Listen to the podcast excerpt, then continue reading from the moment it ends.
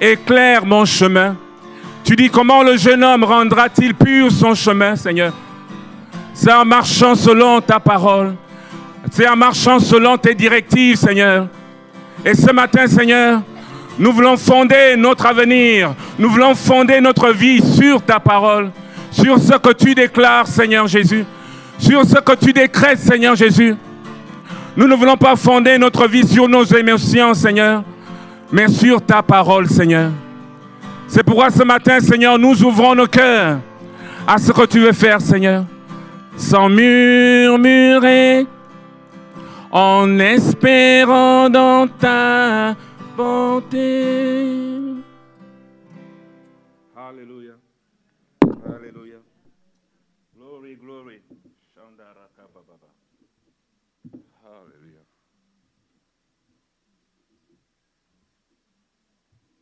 Elle est la vérité sur notre sentier.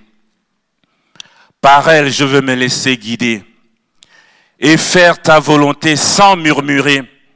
J'ai bien aimé l'intervention tout à l'heure de Véronique qui parlait de la fidélité de Dieu. Hallelujah. Notre Dieu est fidèle. Notre Dieu ne, ne ment pas. Lorsqu'il dit une parole, elle s'accomplit certainement. Lorsque Dieu a déclaré une parole sur ta vie, tu peux être convaincu d'une chose, elle s'accomplira. Amen. Lorsque Dieu décrète une parole, lorsque Dieu décrète une ordonnance sur ses enfants, elle s'accomplit certainement. La pensée que j'ai à cœur de vous partager ce matin s'intitule Avoir un cœur fondé sur ce que Dieu dit. Cette pensée a pour but d'encourager ceux qui sont dans l'attente par rapport à une promesse que Dieu leur a faite au sujet de leur vie, de leur famille, même de leur Église. Elle concerne ceux qui ont reçu une parole de Dieu au sujet de leur avenir. Dieu t'a communiqué une parole par rapport à ton avenir, par rapport à ta destinée. Mais il arrive que malgré la parole que tu as reçue, tu passes par des moments difficiles. Tu passes par les déserts, tu passes par des larmes et des vallées de larmes, des vallées de l'ombre et de la mort. Cette pensée se veut également une manière de réveiller notre mémoire. Ce matin, j'aimerais réveiller les héros ce matin. Est-ce que tu es un héros? J'aimerais réveiller le héros qui est en toi. Alléluia. Comme Jésus, comme euh, euh, l'Éternel a dit à Gédéon, vaillant héros. Ce matin, j'aimerais réveiller le héros qui est en toi. Tu n'es peut-être pas conscient de ce héros qui est dans ton cœur mais j'aimerais le réveiller. J'aimerais réveiller ta mémoire. J'aimerais réveiller la mémoire du carrefour des nations par rapport à ce que Dieu a dit au sujet de cette Église et dans, les, dans ces choses que Dieu a dites et dans lesquelles nous devons entrer en tant qu'Église. Vous êtes peut-être un invité, vous êtes peut-être quelqu'un qui est de passage ce matin, mais je suis convaincu que ce qui va être dit va également concerner votre marche avec Jésus, votre marche avec le Seigneur. Dieu veut que nous soyons victorieux. Est-ce que tu le crois ce matin? Dieu veut que nous marchions dans la victoire. Dieu veut que nous marchions dans la réussite. Dieu n'est pas un Dieu de tristesse. Dieu n'est pas un Dieu de mort. Dieu est un Dieu de vivant. Et Dieu nous appelle à vivre la vie que Christ nous donne par sa résurrection. Lorsque vous venez en Christ, Lorsque vous acceptez Jésus dans votre cœur, Jésus-Christ vient habiter en vous, dans votre esprit. Il vient habiter en vous, dans votre esprit. Je sais que vous savez que l'homme est constitué d'esprit. Nous sommes des êtres esprits. Mais l'homme est également constitué. Quand je dis homme, je parle homme avec grand H. Les femmes, vous êtes concernés. L'homme est constitué d'esprit, d'âme et d'un corps. Et lorsque vous venez dans le Seigneur, lorsque vous acceptez Jésus dans votre vie, Jésus vient habiter dans votre esprit. Et votre esprit est renouvelé. La Bible déclare dans 2 Corinthiens 5, 17, nous devenons une nouvelle création. Les choses anciennes sont passées et toutes choses deviennent nouvelles. Toutes choses deviennent, deviennent. Un processus s'enclenche, ce processus commence dans notre esprit et ce processus va influencer notre âme et mais également notre corps. nous naissons de nouveau. Nous naissons de nouveau. Notre esprit est renouvelé. Mais notre bataille reste souvent dans notre âme, dans nos émotions, dans notre intelligence, dans notre façon de comprendre les choses de Dieu, dans nos conceptions qui sont fonction de notre background. Chacun de nous, on a un background particulier. Il y en a qui ont été dans des organisations ésotériques. Il y en a qui ont été dans des, choses malsaines. Il y en a qui, ont, qui sont des grands intellectuels. Chacun de nous a un, un, un background particulier lorsque nous venons dans le Seigneur. Mais Jésus, quand il vient à nous, il va être capable d'influencer notre âme, avec notre âme s'aligne avec la parole de Dieu. Notre âme doit s'aligner par rapport à ce que Dieu dit et non par rapport à nos émotions et nos sentiments. Dieu a dit à cette église que cette église va être l'épicentre de ce qu'il veut faire dans la ville. Et ici, on va être, va être bouleversé dans notre passion pour le Seigneur. Ici, on va recevoir des choses qui vont nous propulser dans la destinée que Dieu a pour nous. Je ne sais pas si vous êtes conscient de cette parole. Moi, lorsque j'ai entendu cette parole, elle a bouleversé mon esprit. Je me suis dit, Seigneur, il faut que je sois participant de ce que tu veux faire au travers de cette église. Tu veux bouleverser Québec. Tu veux transformer les vies. Tu veux transformer les cœurs par nous. Mais pour cela, tu veux transformer notre conception. Romains 12, 1. Soyez transformés par le renouvellement de l'intelligence afin que vous compreniez la volonté de Dieu. Mes bien-aimés, la vie chrétienne ne se résume pas au dimanche matin où on vient déverser nos émotions ici. C'est une vie de guerre, c'est une bataille. Une bataille qui se passe dans notre âme parce qu'il y a des ennemis, il y a des amalécites, on en parlait avec le pasteur dans la semaine, il y a des amalécites, des amoriens qui sont assis, qui veulent s'asseoir sur nos émotions, qui veulent s'asseoir sur notre âme. Mais nous devons les déloger au nom de Jésus. Et ce matin, nous allons les déloger. J'aimerais pendant ces quelques minutes qui me sont accordées, nous encourager à développer deux attitudes par rapport à avoir un cœur fondé sur ce que Dieu dit. Deux attitudes pour vous encourager à développer, pour, vous permettre d'avoir un cœur, un cœur qui n'est pas ballotté à tout vent de doctrine, qui est ballotté à tout vent d'émotion, un cœur qui est fondé, enraciné, fondé dans ce que Dieu dit. Déjà, j'aimerais vous garantir d'une chose, et Véro l'a tellement bien fait. Notre Dieu est fidèle. Il est fidèle. Il accomplit toujours ce qu'il promet. Il n'est pas un homme. Vous pouvez le lire dans Hébreu 10, 23. Il n'est pas un homme pour mentir, ni le fils d'un homme pour se repentir. Ce que sa bouche dit, sa main, sa main, sa main l'accomplit. Ce que sa bouche dit, sa main l'accomplit. Il exécute ce qu'il dit. Toutefois, si nous ne développons pas ces attitudes positives dont je vais vous parler ce matin, on peut ne pas entrer dans ce que Dieu a promis pour nous. Dieu est fidèle. Dieu ne ment pas. Mais si vous avez une attitude contraire à sa volonté, vous pouvez ne pas entrer. Il y a des choses que vous verrez de loin, mais vous n'y entrerez pas. Votre attitude va déterminer votre entrée dans ce que Dieu a pour vous. Cette attitude va déterminer la manière dont tu vas prendre ce que Dieu a pour toi. Et pendant même que je parle, il y a des guérisons qui vont s'opérer. Il y a des miracles. Si la parole que je vais prononcer, si la parole que je dis actuellement, parce que c'est des déclarations, si tu saisis cette parole comme venant de Dieu, elle va enclencher un miracle dans ta vie. Sois-en certain.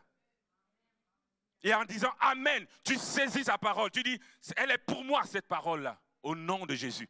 Elle s'incarne en moi, elle s'incarne dans mon esprit.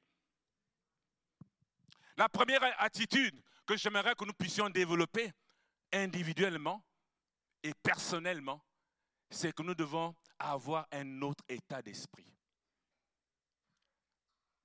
Ou encore être animé d'un esprit différent de la masse.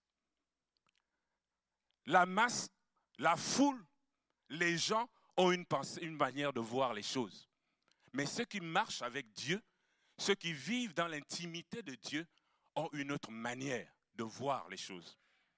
Si vous vivez en fonction de la masse, mais bien aimé, la masse va vous amener au mauvais endroit. Je n'ai pas envie de citer cet endroit ce matin. Mais la masse va vous amener dans le trou. Mais si vous suivez la pensée de Christ, si vous avez une intimité avec Dieu, Dieu va vous amener toujours à vous démarquer de ce que tout le monde pense. Parce que vous saisissez la pensée de Dieu, ce que Dieu veut faire.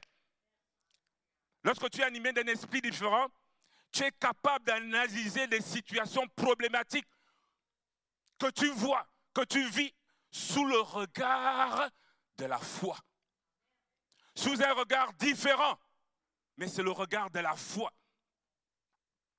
Tu ne les regardes pas sous le prisme, tu ne les regardes pas à travers tes émotions, tu ne les regardes pas à travers ce que tu ressens, mais tu le regardes à travers ce que Dieu a dit. Et tu crois à ce que Dieu a dit. Et je vais beaucoup lire. Les chapitres de Nombre 13 et 14 nous relatent l'histoire de l'exploration de la terre promise par douze espions qui ont été choisis par Moïse selon l'ordre de l'Éternel. Vous connaissez l'histoire du peuple d'Israël. Dieu a fait sortir son peuple d'Égypte à bras triomphants. Et il voulait les amener à Canaan, la terre promise. Il leur a promis une terre où coule le lait et le miel, une terre d'abondance, une terre de joie. Et dans ce chapitre, dans le chapitre 13 et 14, Dieu dit à Moïse, choisis des hommes, choisis des, des princes, des personnes de valeur pour aller explorer cette terre promise. Il choisit douze espions. Cette exploration, et, retenez-le bien, elle a été mandatée par Dieu lui-même. C'est Dieu qui dit à Moïse, envoie des gens, envoie les fils d'Israël explorer le pays que je leur donne. Nombre 13, à partir du verset 1, l'Éternel dit à Moïse, envoie des hommes explorer le pays de Canaan que je donne aux Israélites. Tu envoies un homme issu de chacune des tribus de leurs ancêtres ils seront choisis parmi leurs princes. Moïse envoya ces hommes du désert de Paran d'après l'ordre de l'Éternel. Ils étaient tous chefs des Israélites. Retenez-le, ce sont des chefs. Ce n'est pas n'importe qui qui a été envoyé. C'était des chefs.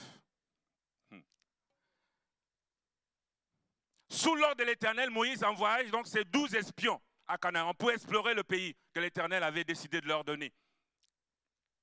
Mais parmi ces ces douze espions, lorsqu'il a fallu faire le rapport de ce qui a été vu,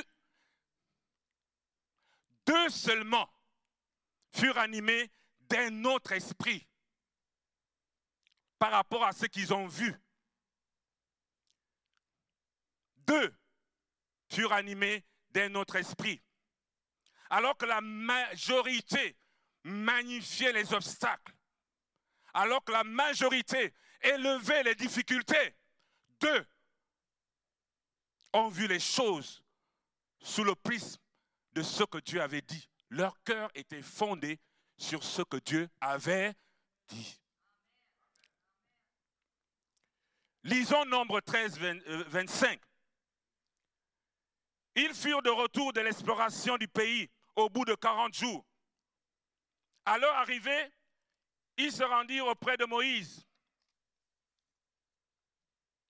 d'Aaron et de toute l'assemblée des Israélites à Kadès, dans le désert de Paran.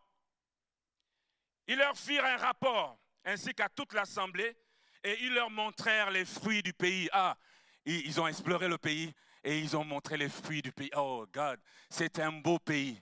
C'est un beau pays. Ils montraient les fruits du pays. Voici ce qu'ils racontèrent à Moïse. Nous sommes allés dans ce pays où tu nous as envoyés. C'est vraiment un pays où coule le lait et le miel, c'est vrai. Dieu a vraiment, il a dit la vérité. Dieu a dit, la, Dieu, ne ment pas. Ce pays existe vraiment. ça, coule, le, miel coule. Voici les fruits. Il pouvait attester que ce que Dieu avait dit était vrai. Mais j'aime un mot dans la Bible, toujours. Parce qu'il montre le contraste entre ce qui est avant et ce qui vient après. Mais, le mot mais, il est important ici. Mais le peuple qui habite ce pays est puissant. Mais bien aimé, lorsque vous parlez et que vous ajoutez un mais, vous annulez ce que vous avez dit avant. Vous annulez. je vous le dis comme un conseil. Vous venez faire un rapport, parler de quelque chose, d'un événement, et vous vous dites mais, c'est que vraiment vous avez tout gâté, comme on dit en Côte d'Ivoire. Vous avez gâté tout. Tout est gâté. Mais le peuple qui habite ce pays est puissant. Les villes sont fortifiées, très grandes. Nous y avons vu des descendants d'Anak. Les Amalécites habitent la région du sud. Les Hittites, les Jébosiens, les Amoriens habitent la montagne. Et les Cananéens habitent au nord, au bord de la mer Méditerranée et le long du Jourdain. Verset 30, Caleb fit taire le peuple qui murmurait contre Moïse. Et il dit, montons, emparons-nous de ce pays. Nous y serons vainqueurs. Nous y serons vainqueurs. Caleb n'a pas dit ce que vous dites est faux. C'est vrai qu'il y a des géants. C'est vrai qu'il y a des Amoriens. Il n'a pas dit que c'était faux, que ce, que les autres avaient dit était faux. Mais dans son rapport, c'était insignifiant. Dans ce que lui, il avait compris de ce que Dieu voulait faire, ce, cet aspect n'était pas déterminant. Ce qui était déterminant pour Caleb, c'est que Dieu avait dit que ce pays est à nous. Mais les hommes qui l'y avaient accompagné disent, nous ne pouvons pas monter contre ce peuple, car il est plus fort que nous. Et ils dénigrèrent devant les Israélites le pays qu'ils avaient exploré. Ils dirent le pays que nous avons parcouru pour l'explorer est un pays qui dévore. Ils ont même déjà vu que ce pays dévore ses habitants. Tout ce, qui, euh, tout ce que nous y avons vu sont des hommes de haute taille. Nous y avons vu des géants, des descendants d'Anak, qui sont au-dessus des géants qui sont issus des géants. À nos yeux et à leurs yeux, nous étions comme des sauterelles. Ils sont même allés dans les yeux des fils d'Anak. Ils sont entrés dans leurs yeux. Et ils ont vu que dans leurs yeux, ils étaient petits. Vous voyez comment l'incrédulité peut se manifester dans les cœurs. Tu as la faculté d'aller même dans tes problèmes pour voir tes problèmes. Tu ne peux pas y arriver.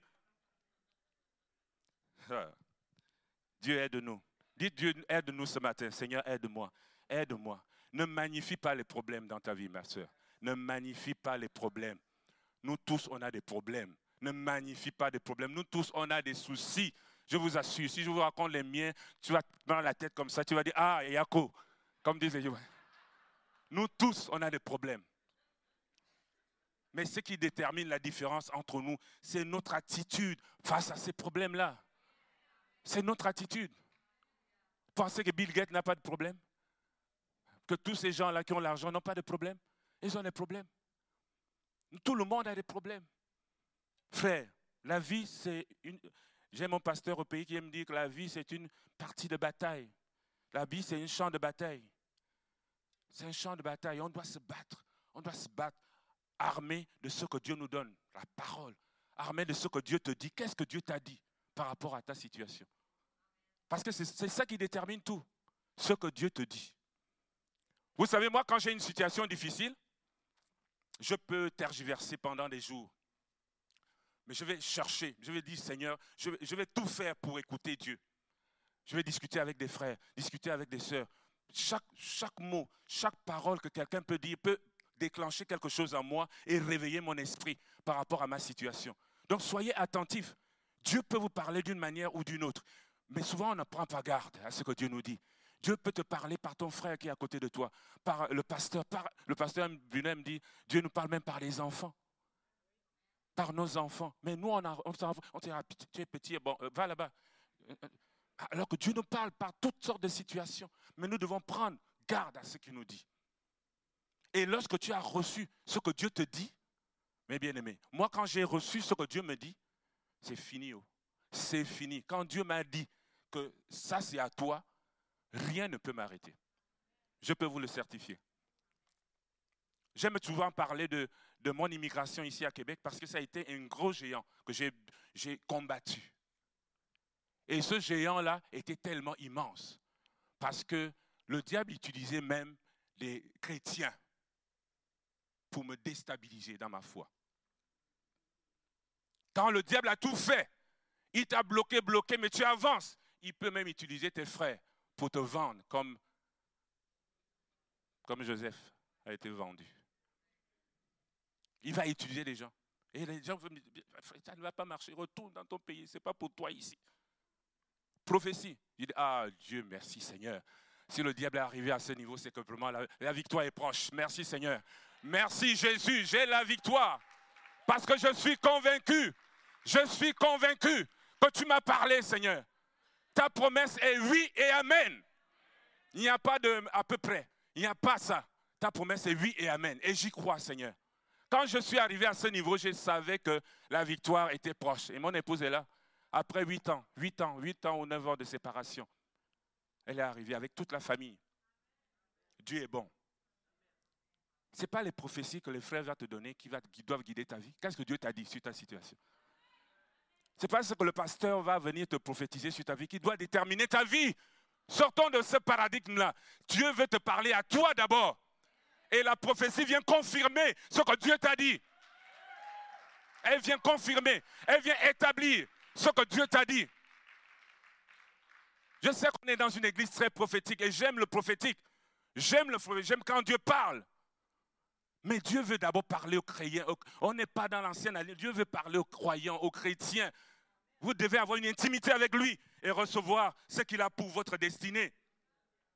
Lorsque Dieu appelle son peuple à explorer le pays, son but n'est pas de l'effrayer. Dieu n'avait pas comme but d'effrayer son peuple en lui disant va explorer le pays. Ce n'était pas ça le but. Il savait qu'il y avait des géants fils d'Anak là-bas.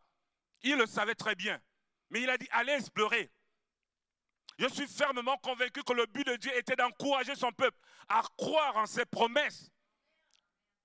À croire que même si c'est vrai qu'il y a des géants, Dieu est avec moi, j'ai la victoire. Dieu est avec moi, j'ai la victoire. Le pays où coule le lait le miel existe bel et bien. Oui, je l'ai vu. Il existe bel et bien. Je crois que Dieu me le donne. Je l'ai vu et j'y entre. Peu importe les, les, descendants fils d'Adak. J'aimerais, avant que de continuer, clarifier une chose. Qu'est-ce que nous entendons ici par Canaan? Quelle est votre image de Canaan?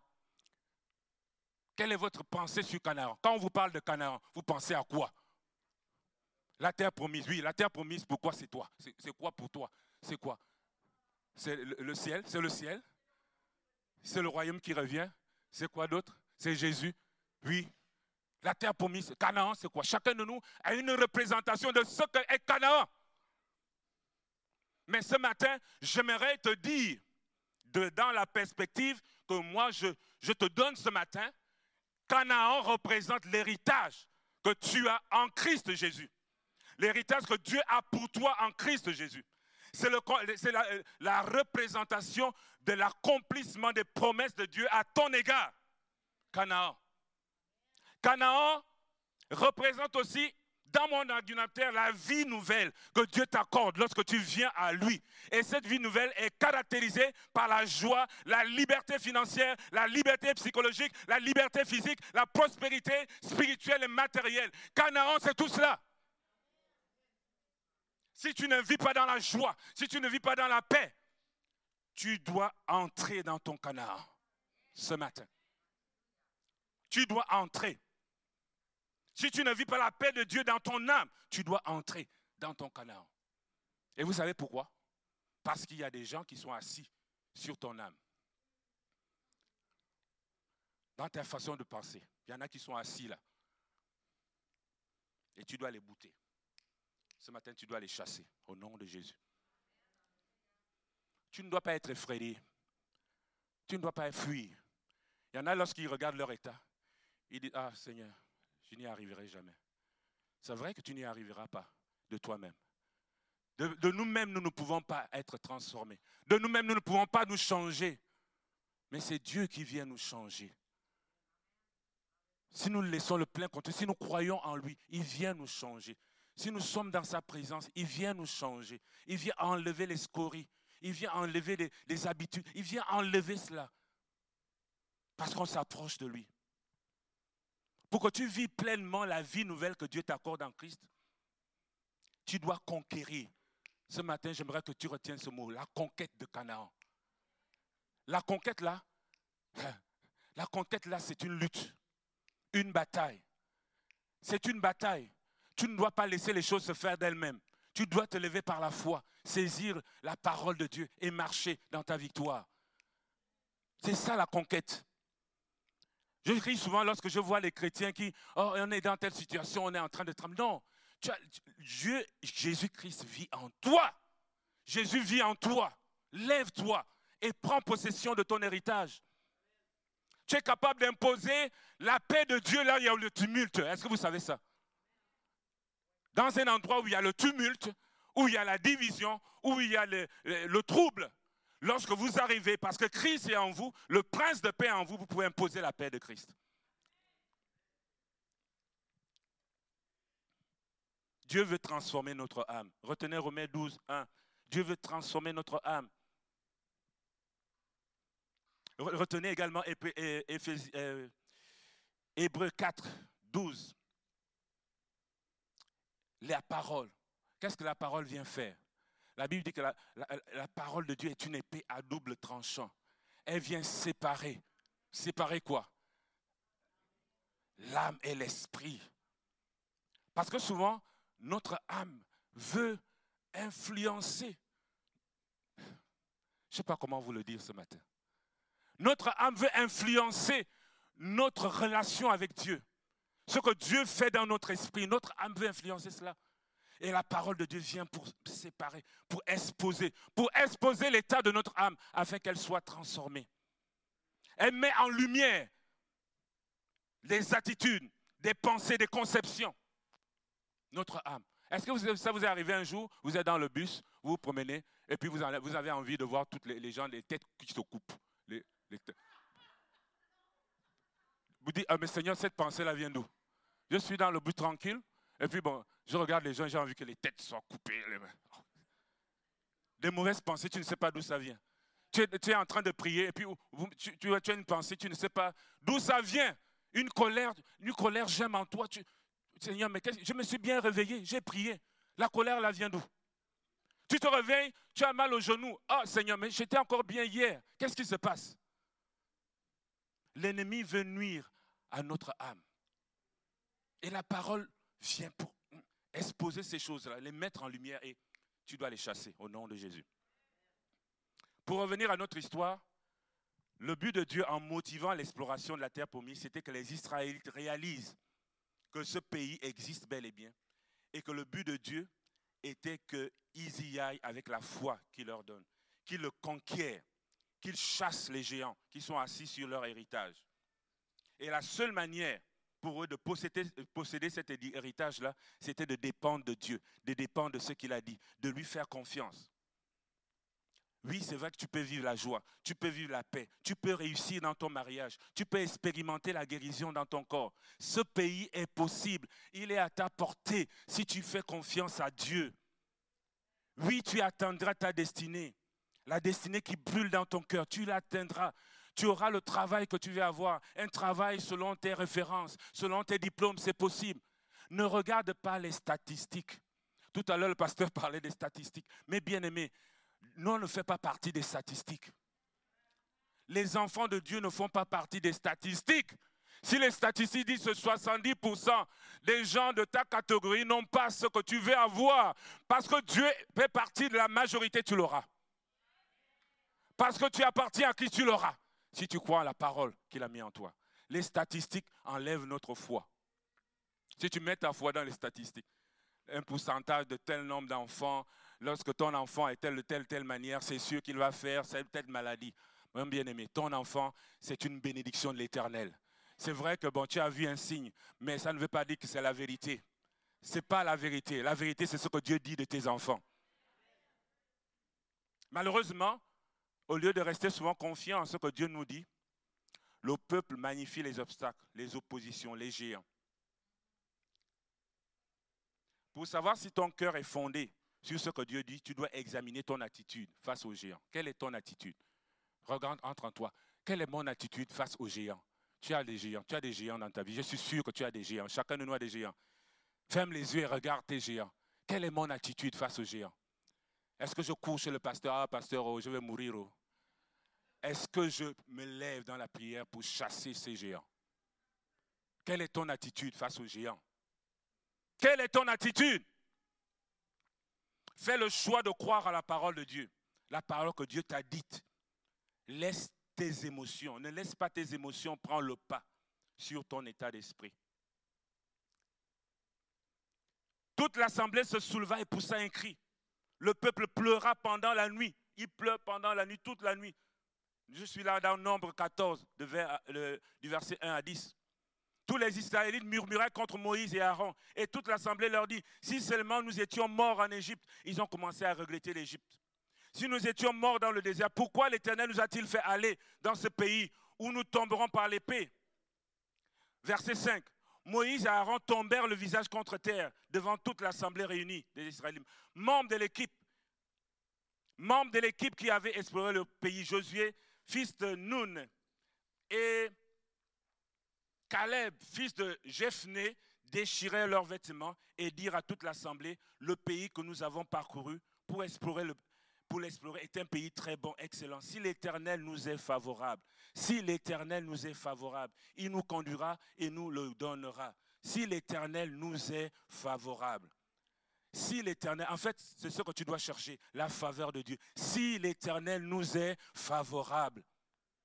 C'est un pays où coule le lait et le miel. Seulement, nous ne, ne vous révoltez pas contre l'Éternel. N'ayez pas peur des habitants. La peur freine ce que Dieu veut faire dans ta vie. N'aie pas peur. Aie confiance en Dieu. N'aie pas peur. Lorsque l'on parle de Josué et de Caleb, dans Nombre 14, 20, au verset 24, on dit qu'ils étaient animés d'un autre esprit, d'un esprit différent dans la Bible du Semeur, et qu'ils avaient suivi pleinement la voie de l'Éternel.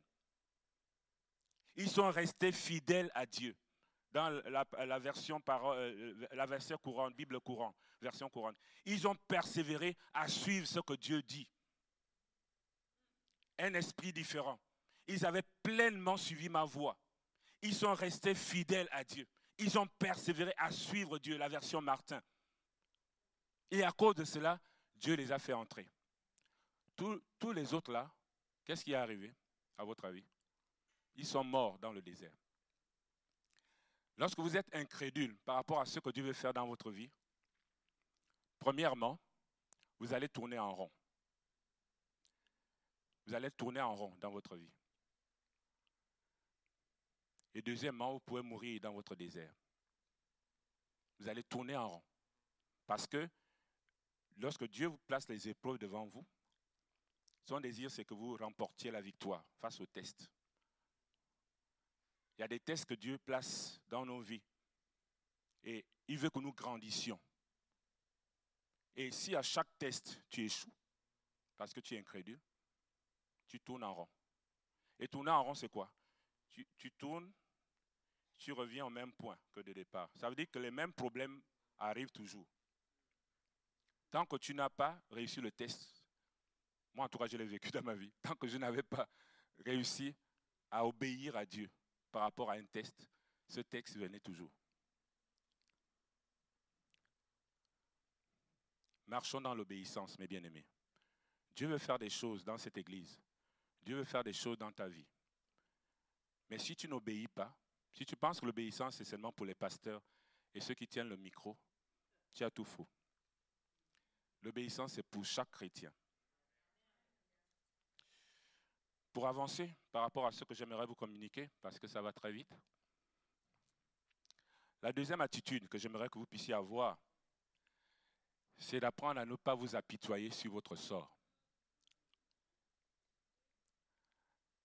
Ne vous apitoyez pas sur votre sort face à l'adversité. Avancez. Avancez malgré l'adversité. Avancez avec armée de la parole, ce que Dieu vous a dit, avancez sur le chemin de la vie. Que vos émotions ne vous arrêtent pas. Que vous ne commenciez pas à crier partout, ah mon Dieu, Seigneur, pourquoi tu m'as amené ici? Ah Seigneur, pourquoi j'ai telle situation? Ah mon père m'a fait ci, ah ma mère m'a fait cela. Ne vous apitoyez pas sur votre sort. mais avancer. Paul déclare dans Philippiens 3, versets 13 à 14, Frères et sœurs, je n'estime pas m'être moi-même déjà emparé du prix, mais je fais une chose, oubliant ce qui est en arrière et me portant vers l'avant, je cours, je cours pour remporter le prix de l'appel céleste, je cours. La caractéristique de ceux qui courent le 100 mètres, comme Usain Bolt, c'est qu'ils ne regardent pas la foule, ils ne regardent pas aux circonstances, ils ont les yeux sur l'objectif. Ils ont les yeux sur la victoire. Ils ont sur la ligne d'arrivée. C'est ça qui les préoccupe. Que la foule acclame, qu'elle n'acclame pas haut.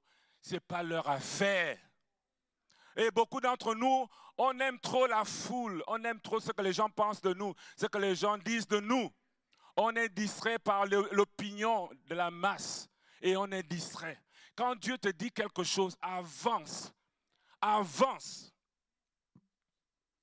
Pour nous faire comprendre cette réalité, j'aimerais vous parler de Paul. Lui, il m'a vraiment édifié sur cette attitude-là, l'apôtre Paul. Cette attitude d'être focalisé sur ce que Dieu avait dit sur sa vie.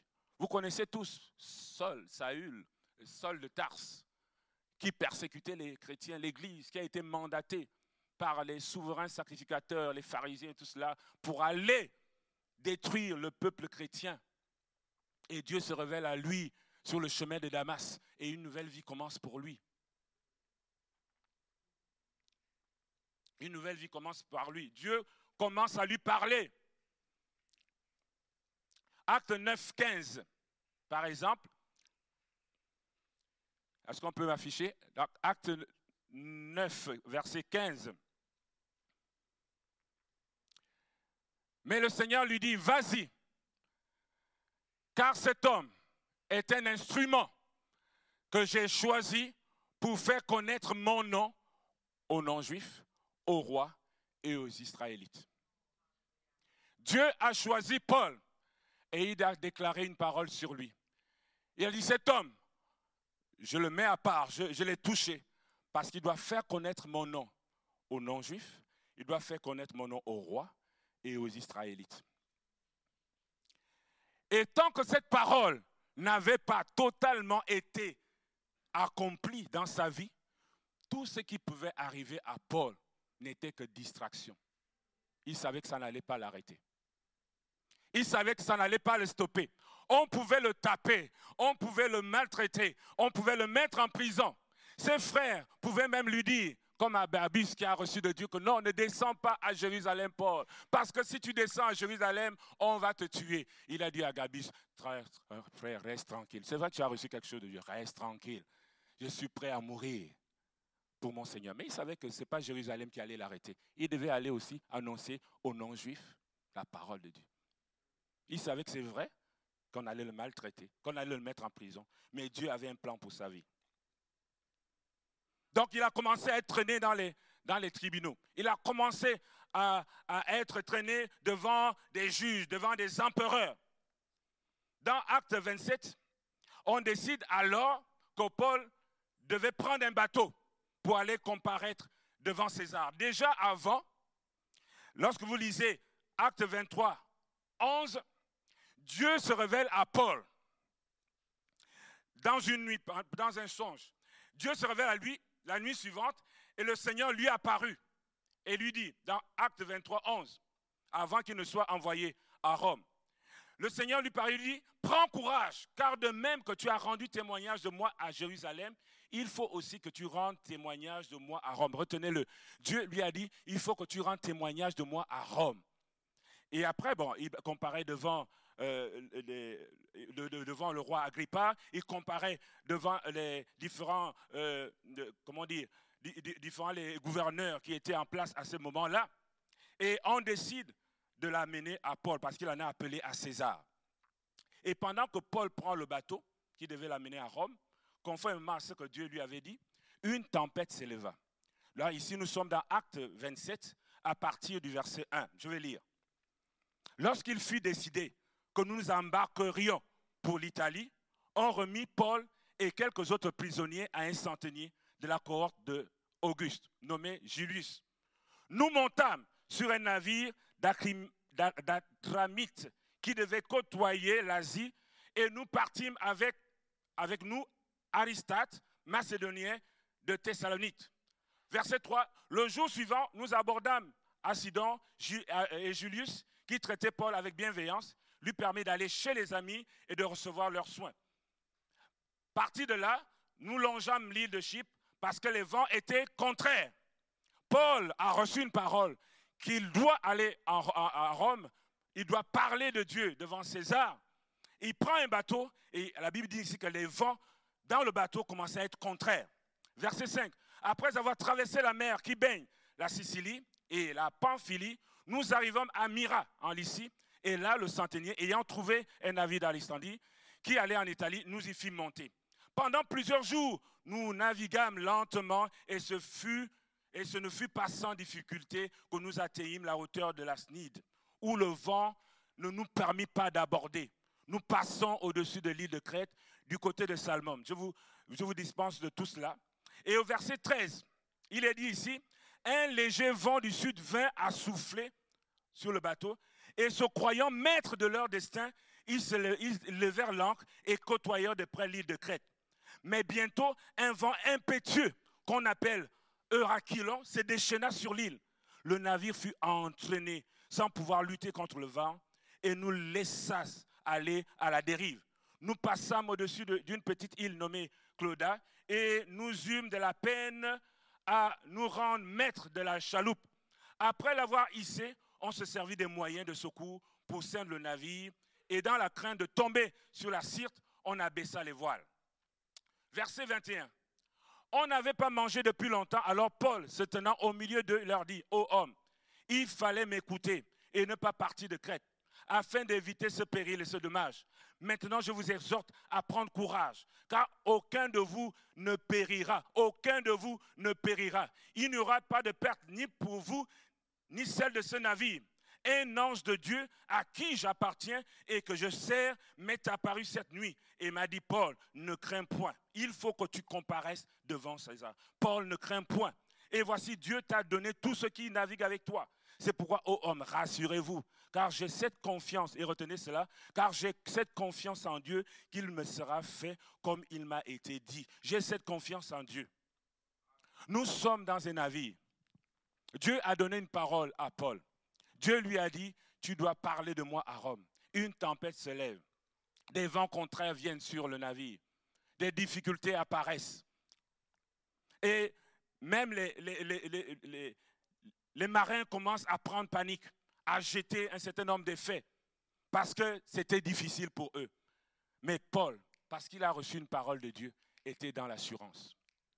Il était dans l'assurance qu'il lui sera fait par rapport à ce que Dieu lui a dit. Il ira à Rome. Et qu'est-ce qui se passe par la suite? Le navire en question va évidemment euh, se, comment dire, il va aller sur la rive, ils vont arriver à la, rive, et acte 28, verset 1 à 6 dit ceci, après qu'ils aient été sauvés par la situation qui est arrivée, ils reconnurent l'île où ils avaient échoué, et les barbares leur témoignèrent une bienveillance. Acte 28, verset 1 à 6. Les barbares leur témoignèrent une bienveillance peu commune. Ils les accueillirent tous auprès d'un grand feu. Et pendant qu'ils étaient autour du feu, Paul, ayant ramassé un tas de broussailles et ayant mis au feu une vipère en sortie par l'effet du feu, et s'attacha à sa main. Quand les barbares virent l'animal suspendu à sa main, ils se dirent les uns aux autres, assurément, cet homme était meurtrier. Comment se fait-il qu'il a, traversé la mer? Il y a eu une tempête. Le navire a chaviré. Oh, gloire à Dieu, ils ont survécu. Mais il arrive à bord, il arrive sur la terre ferme. Un serpent vient le montre. Cet homme-là, c'est un maudit. Cet homme-là, on ne peut pas le comprendre. Il vit des situations difficiles qu'un autre homme ne vit pas. Est-ce que ça a déstabilisé Paul, à votre avis? Est-ce que Paul a pleuré? Seigneur, tu as dit que j'allais aller à Rome. C'est quoi ce serpent qui est sur ma main? C'est quoi ce serpent-là, Seigneur? Tu m'as bien dit que j'irai à Rome, que je vais prêcher devant César. Pourquoi cette situation? Il ne s'est pas lamenté. Il n'a pas fait cas de ce serpent. Qu'est-ce qu'il a fait? Il a secoué la main dans le feu. Il a secoué le serpent dans le... Je ne sais pas quels sont les serpents qui s'attachent à ta main ce matin. Dieu a dit tes paroles sur ta vie. Et je peux te confirmer ce matin que tant que ces paroles ne ne sont pas accomplies, les serpents vont venir sur ta main. Les tempêtes vont se lever sur ta vie. Si tu as confiance en Dieu, tu vivras. Si tu as confiance en ce que Dieu te dit, tu vivras. Ce que je te demande ce matin de faire, c'est de secouer tes serpents dans le feu. Le feu peut représenter quoi, à votre avis? Ah, Le Saint-Esprit. Secoue les serpents dans le feu. Secoue, secoue, secoue. Dieu a un plan pour toi. Secoue. Le serpent, là, ça peut être la peur. La peur qui veut te, hmm, te paralyser. Secoue ta peur dans le feu. Dieu t'a donné le feu. le Saint-Esprit est en toi. Moi, quand j'ai des situations difficiles, mon, époux peut vous le témoigner, je, je prie en esprit. C'est difficile, mais je prie en esprit. Je secoue mes serpents dans le feu. Je secoue mes difficultés dans le feu. Et quand tu pries en esprit, quand tu te lèves en esprit, ton attitude change. C'est comme si le problème n'existait plus. C'est comme si ça n'existait plus. Parce que ton état d'esprit change. Ne t'apitoie pas sur ton... Avance. Avance. Paul a secoué le serpent dans le... Il, a fait comme si rien ne s'était passé. la Bible dit que les barbares ont attendu comment? Longtemps. Il se dit, on attend, on va voir. Oh, bientôt il va enfler. Bientôt, non, son cou va gonfler. On attend, on attend. C'est sûr qu'il va tomber là. C'est sûr qu'il va mourir. Ils attendent. Mais ce matin, j'aimerais te dire que les barbares, les gens qui te côtoient, attendront longtemps. Mais Dieu va accomplir sa parole pour toi. Ils attendront longtemps. Ils attendront. Ils attendront. Parce que Dieu a un plan sur ta vie. Qui croit que Dieu a un plan sur ta vie? Dieu a une œuvre pour toi. Dieu a un plan sur ta vie. Et peu importe ce que les gens ont dit sur toi, peu importe ce que tes parents ont dit sur toi, que tu n'y arriveras pas, tu es bête, tu n'y arriveras à rien. Dieu accomplira son plan pour toi. Secoue, secoue tout cela dans la présence. Secoue-le, secoue-le.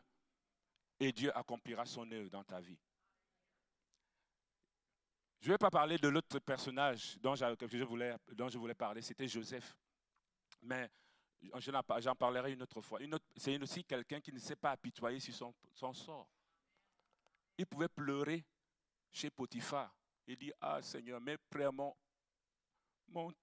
trahi, mes frères m'ont abandonné, ils veulent me tuer. Il pouvait pleurer chez Potiphar, se lamenter sur son sort. Mais il ne l'a pas fait. Il a continué à servir Dieu. Et c'est à ça que j'aimerais vous encourager. Il servait le Seigneur. Il servait. Il mettait ses talents. Il mettait ses talents au service des autres. Il a mis ses talents à faveur de Dieu qui était sur sa vie. Il a mis au service de Potiphar. Et la Bible dit qu'il tout ce qu'il faisait réussissait. La maison de Potiphar fructifiait. Et en plus de cela, la femme de Potiphar le désirait. On l'accuse à tort il pouvait encore se lamenter, dire Seigneur, pourtant c'est moi qui fais prospérer les choses dans cette maison, c'est moi qui fais prospérer tout dans cette maison. Il ne s'est pas lamenté. Il est allé, me mettez en prison, il est allé en prison. Seigneur, je ne comprends pas ce qui m'arrive. Mais bon, ok, je vais. Il a continué à servir le Seigneur. Les dons qu'il avait, il les mettait au service des prisonniers. Tu as reçu un songe, tu as reçu un il interprétait. Il mettait ses talents au service des autres, malgré ce qu'il vivait. C'est pourquoi je parle d'avancer avancer malgré les circonstances. Avancer. Croyant en ce que Dieu a dit. Joseph était convaincu que tant qu'il n'avait pas vu le rêve que Dieu avait déposé dans son cœur, tant qu'il n'avait pas vu s'accomplir, il ne pouvait pas se lamenter sur sa vie. Dieu allait agir. Amen. Dieu allait agir. Je voulais vous exhorter ce matin à ne pas vivre dans vos émotions. Je ne, dis, je ne veux pas minimiser, euh, excusez-moi, mais je ne veux pas minimiser ce que tu vis. Je ne veux pas minimiser ta situation en te parlant ici. Mais j'aimerais te donner des outils pour y arriver. Et l'outil pour y arriver, c'est ça. Change ta manière de voir ta situation. Change de perspective. Focalise-toi sur ce que Dieu te dit. Et un autre état d'esprit. Ne t'apitoie pas sur ton sort. Avance. Si la peur veut t'envahir, secoue cette peur dans le feu de, Dieu. Secoue-le. Mais refocalise-toi sur le Seigneur. Ne fais pas comme Pierre, ne regarde pas la mer. Tu marches sur les eaux, ne regarde pas les eaux. Jésus t'a dit, viens. Il t'a dit, viens, marche, marche sur les eaux, marche. Et tu regardes les... Ah, on dirait que je marche. Non, regarde Jésus. Focalise-toi sur lui. Et marche, marche, avance sur le chemin de ta destinée. Avance sur le chemin de ta destinée. La parole que j'ai tenté de vous communiquer ce matin avait donc pourvu de vous encourager à fonder votre cœur sur ce que Dieu vous dit.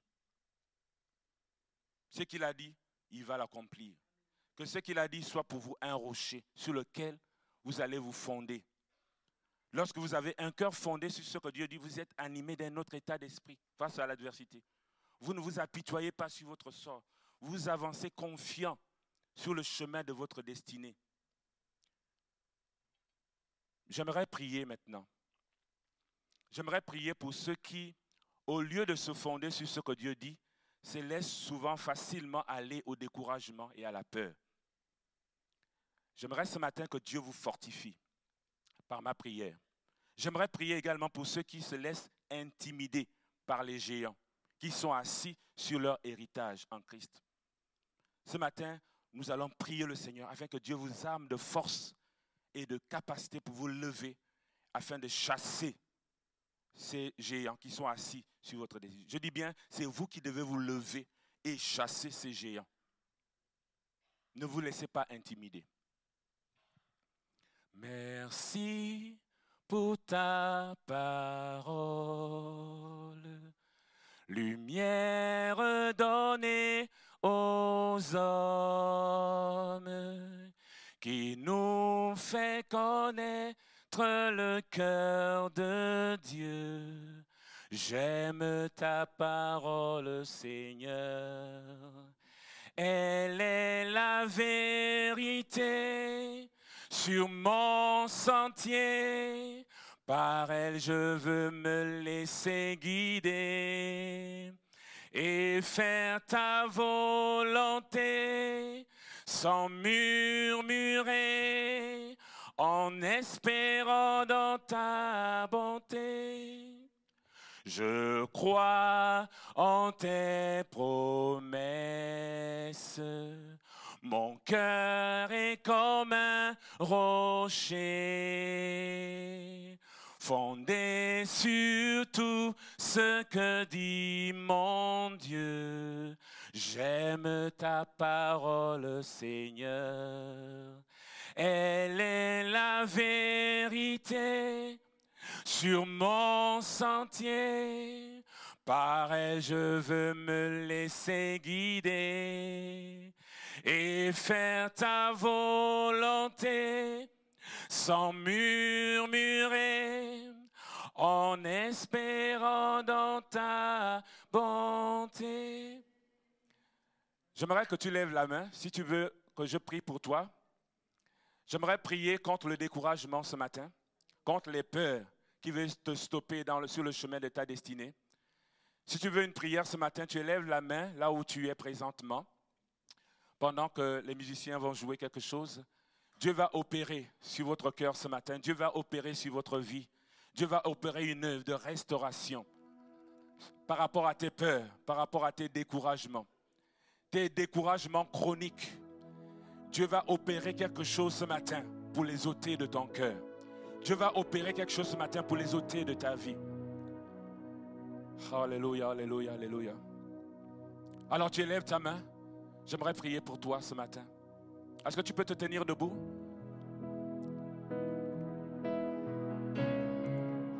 Alléluia.